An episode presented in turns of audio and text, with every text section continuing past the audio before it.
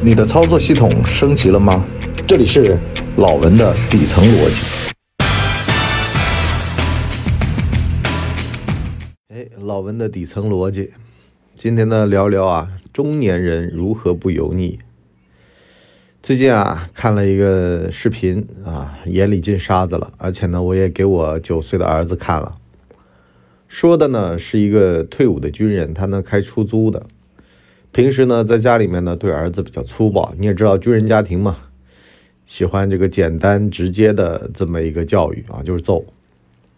所以呢，这小孩呢，初中了，比较叛逆啊，就是叛逆期嘛。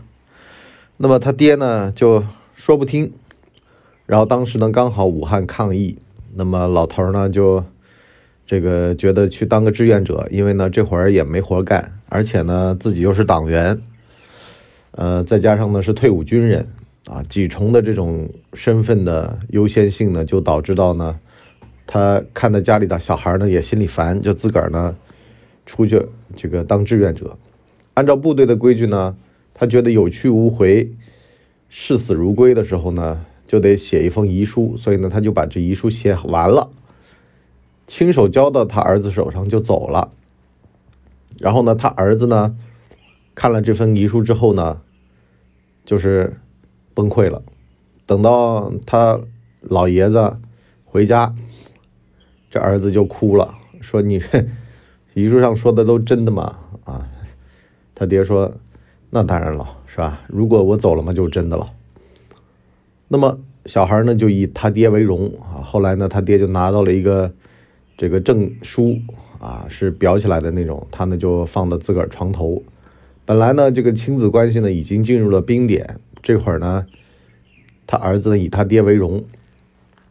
首先呢，咱们得说啊，作为一名叛逆期过来的男性啊，我呢也是深有感触。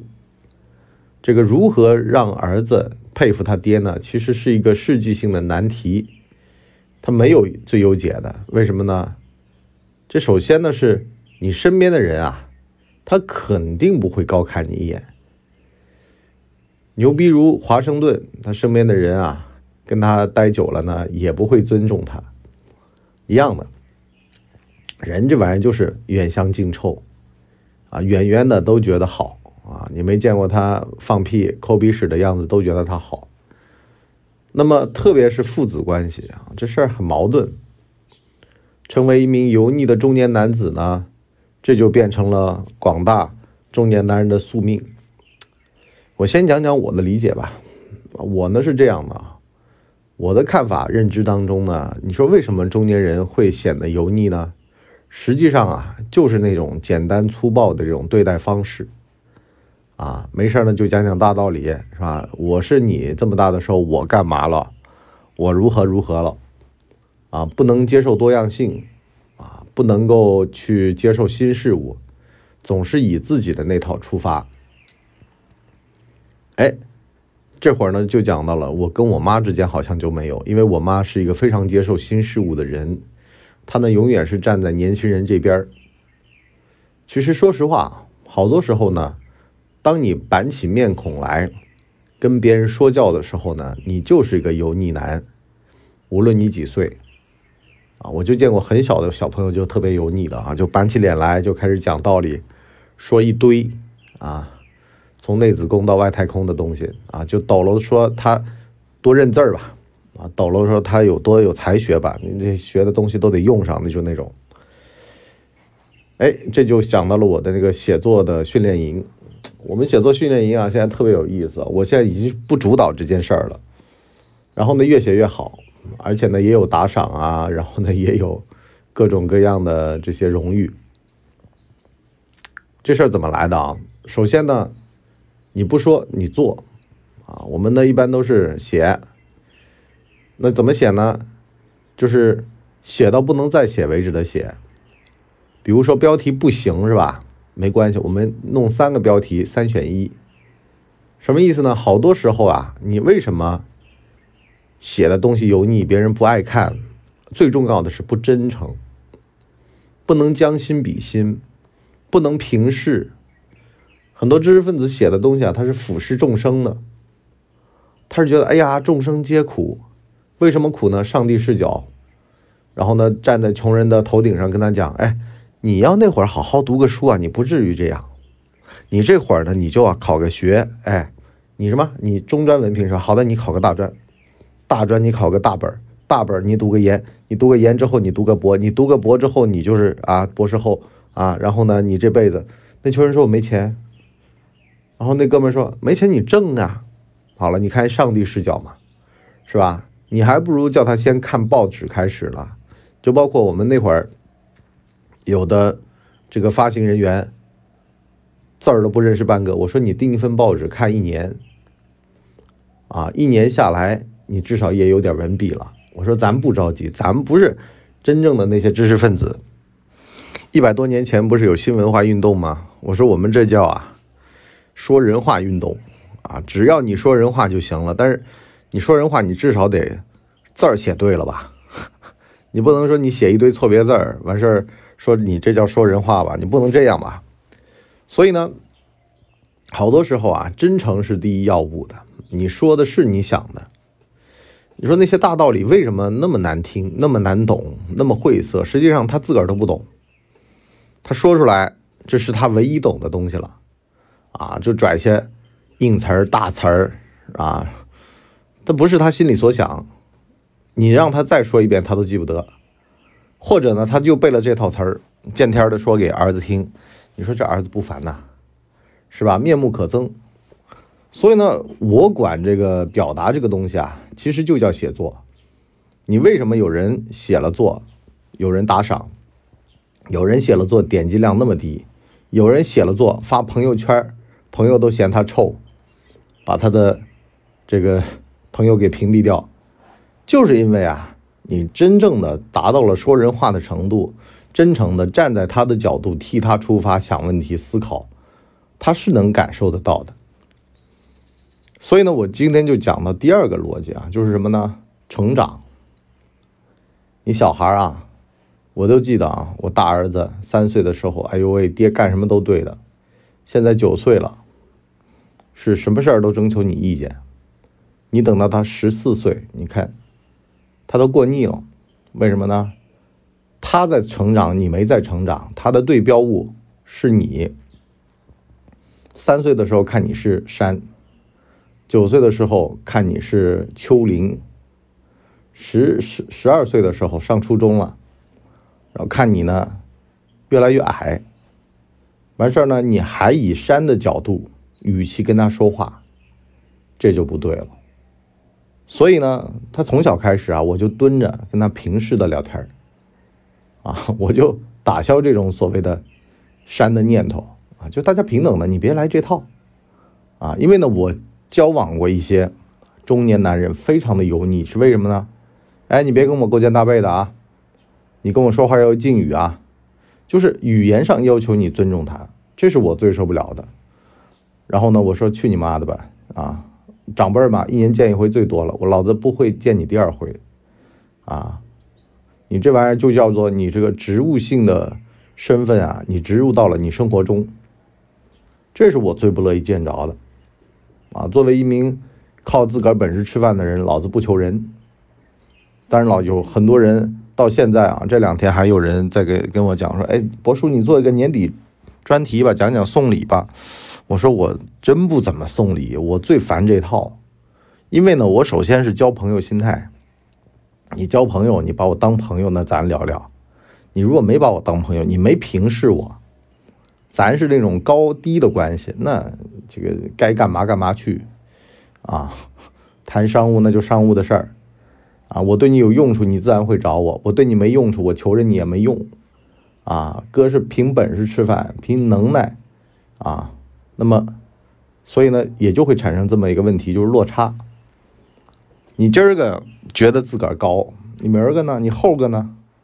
你总不可能一辈子比别人高吧？那这个时候，其实最好的策略是平视，跟谁都平视啊。面对个服务员，别颐指气使的，是吧？平等的对待。列宁和卫兵的故事嘛，是吧？当你管辖不了他的领域的时候，最好的办法就是和他平等相处，求得尊重。所以呢，这也是很多中年男人为什么就。就一辈子郁郁不得志的一个最重要的原因啊。好了，当年当孙子，现在成爷爷了，完事儿呢就觉得孙子得用爷爷的态度跟他对话。实际上呢，这帮孙子还真不一定。如果你的孙子混得足够好，实际上不会这样。我就经常举个例子嘛，我对我的小学、初中、大学的老师都没有那种所谓的感恩之心的。为什么呢？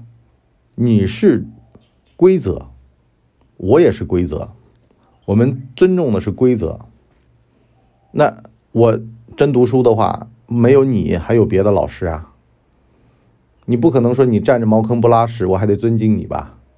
也不可能说你把你的职务履行好了，我就必须得尊重你吧？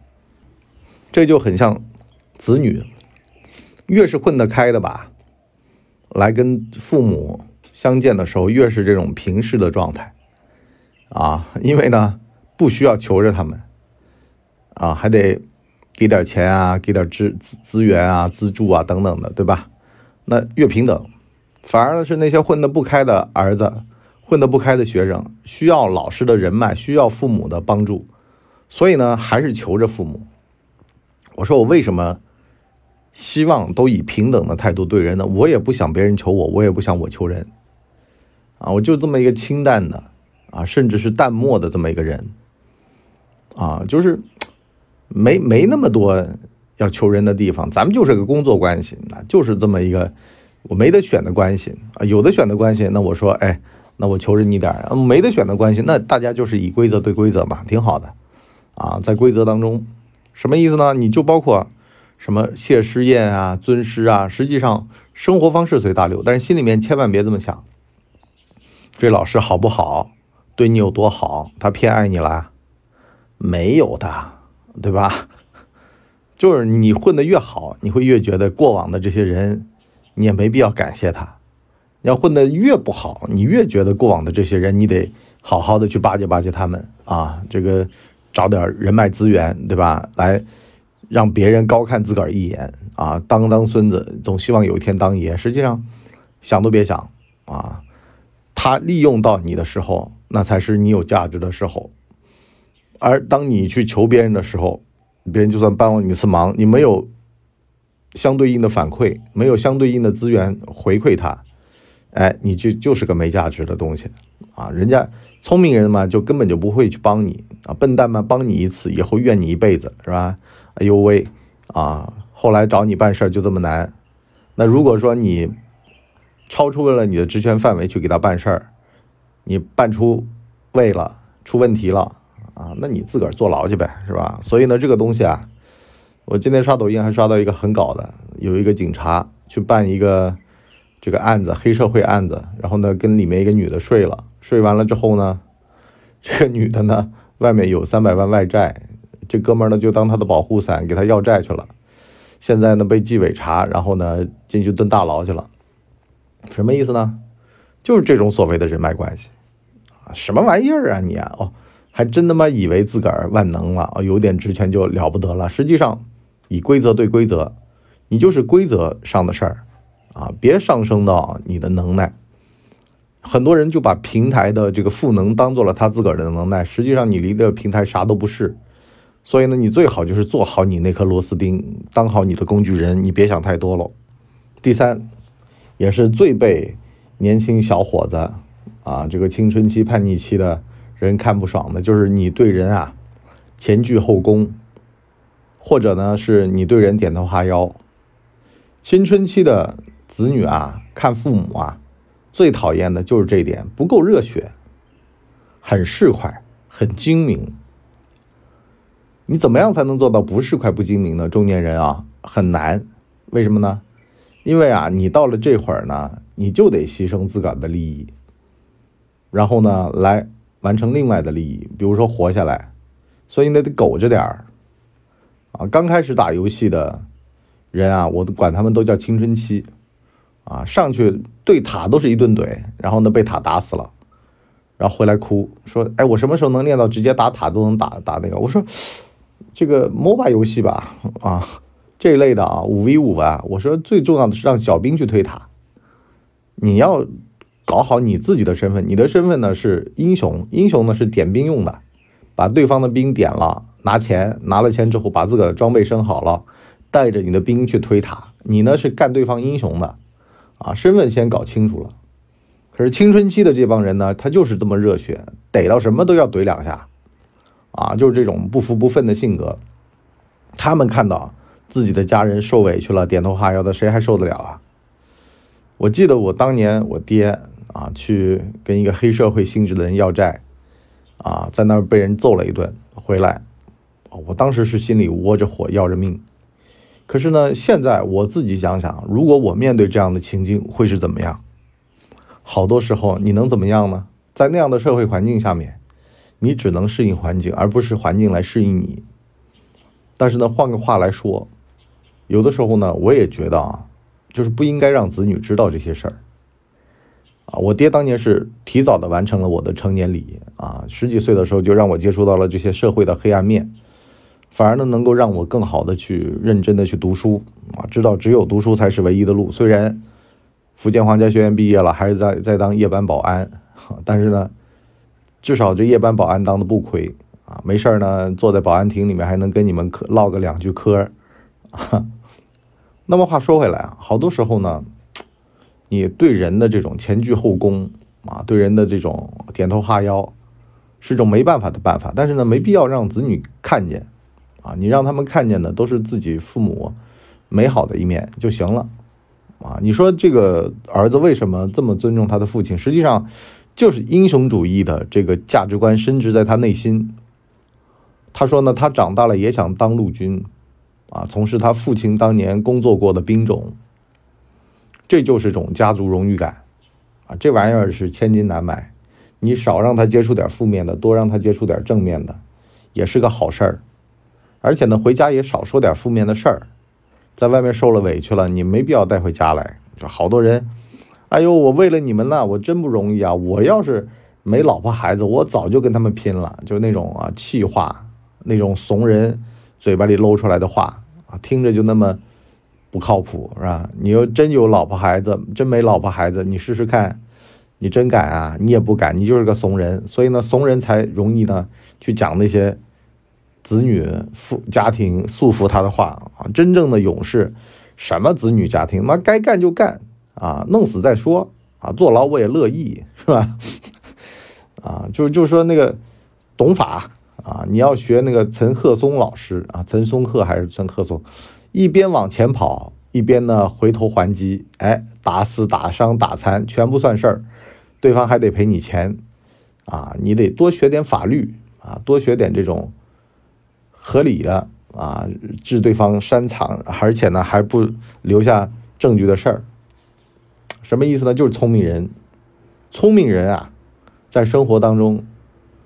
得了便宜不卖乖，啊，这个占了便宜，人家还得付费，啊，就这么个性质嘛。所以呢，其实你说为什么人到中年会油腻啊？实际上就是不动脑子，不成长，啊，成长了老是占人家便宜啊，得了这个好处，还而且呢还在那装傻，儿子呢在那看的咯咯一乐啊。至少我爹是聪明的，我我想起一个一个事儿啊，就是。hold 住姐谢依霖在四大名著这档综艺节目上说的，他他妈在他眼里就不油腻，为什么呢？他父亲啊常年跑船，在外面工作吧出差，他妈呢是个家庭主妇，家里面养了四五个孩子，家里面也不富裕，所以呢，就是家里揭不开锅的时候呢，他妈就特别有办法，跟邻居打牌，打牌呢赢了钱回家。啊，子女们一顿花，没钱了就出去打牌。所以呢，谢依霖说啊，为母则刚啊，做了妈之后啊，就得想着办法抚育子女。这日子过得虽然差，但是呢，不会让子女挨饿，不会让子女受委屈，这才叫不油腻。好多时候，你这个油腻男、油腻女，就是因为你能耐不足，但是你又想做大哥，这才是问题的关键啊！你要认怂也行。对吧？你又不认怂，嘴巴上不输，但是呢，行为上已经输了，这叫真正的油腻啊！就是一看结果就知道，啊，松垮的肚皮告诉大家我在减肥，这就是油腻啊，这个紧致的肌肉，然后告诉大家，哎呀，啊，我我最近胖了，你看，这叫谦虚啊，这叫低调啊，这个就是，你知道为什么小孩觉得父母拿不出手，带不出来？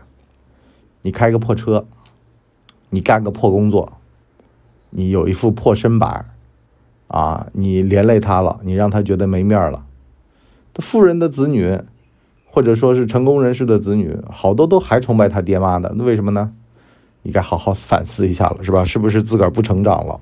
啊，你如果是一个让家人觉得有希望的人，每年都在增长的，每年都在提升的，每年都在往上走的，你家里人何尝何苦会拒绝承认你的存在呢？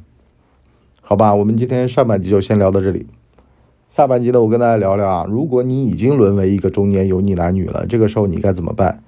阅读、跑步、学英语，不行不行啊，这这都是开玩笑了，这都是中产阶级缓解焦虑的几个措施，但是呢，根本就没有帮助。最重要的是什么呢？这个读个书，考个学，然后呢，创个业。